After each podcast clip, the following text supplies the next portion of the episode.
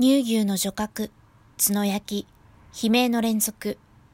実家が酪農を営んでおり、その仕事を手伝ったり、農業高校で牛舎の牛の飼育を経験されたキーさんによるレポートです。メスとして生まれた子牛は、除角、かっこ断角、角焼きされるまでの間、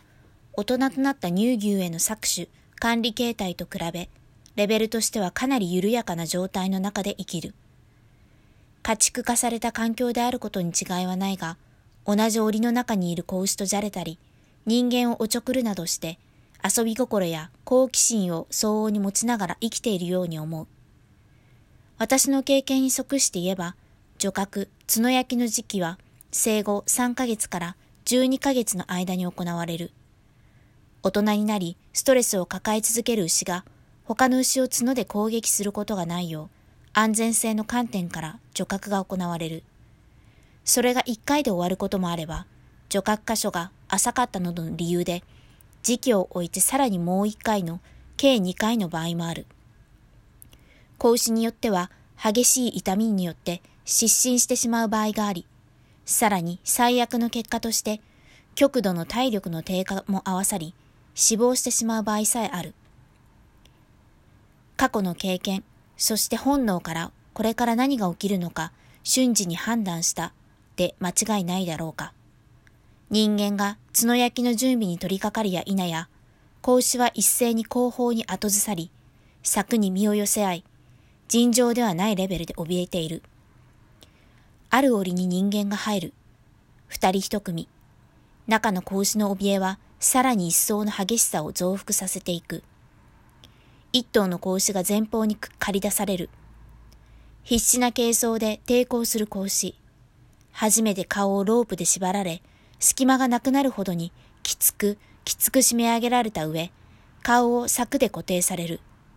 固定といっても完全では全くなく、子牛は必死に顔を揺らし続ける。一方、頭部が少しでも動くことがないよう、こちらも全力で抑えにかかる人間。その格闘が数分で終わることもあれば、数十分間延々と続くことも時にはある。大人ではなく10代中盤程度の子供がこの行為を行うとき、体力の不十分さから長くなる傾向があり、極度の疲労状態というものをそこで初めて経験するものも少な少なくないことと思う。このことはもちろん、長くなるに従い、子牛も当然に疲弊が増していくことも意味する。火事場のクソ力のごとく、子牛の抵抗はこの時一番になる。途切れることのない悲鳴の絶叫が建物全体に響き渡ることで、子牛と乳牛の分離されし壁が突き破られてしまう。今、ここでの出来事を知り、思いを馳せ、それをみんなが共有させていると言えようか。時間の長短はあれど、頭部が固定された後、もう一人の人間がすぐに断角器で除角。麻酔はなし。牛にとって、そして人間の都合によって、この行為がこの日だけであるよう、できるだけ肉に近い根元付近に的を定める。いざ除角。その瞬間、悲鳴を超えた規制、これ以上ないほども、ほどのもがき苦しみ、そして除角した根元からは大量の出血。それは血の噴水とでも言うべき惨状で、出血が数十センチから時には1メートル以上の高さにまで吹き上げていたかもしれない状態。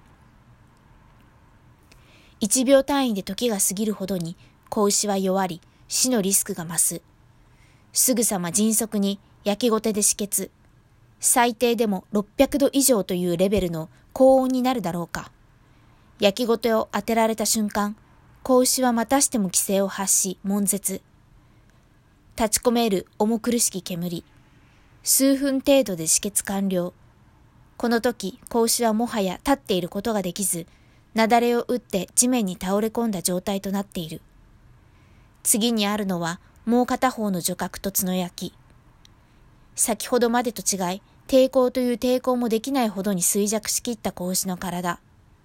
行為だけが粛々と行われた後、終わりを迎える。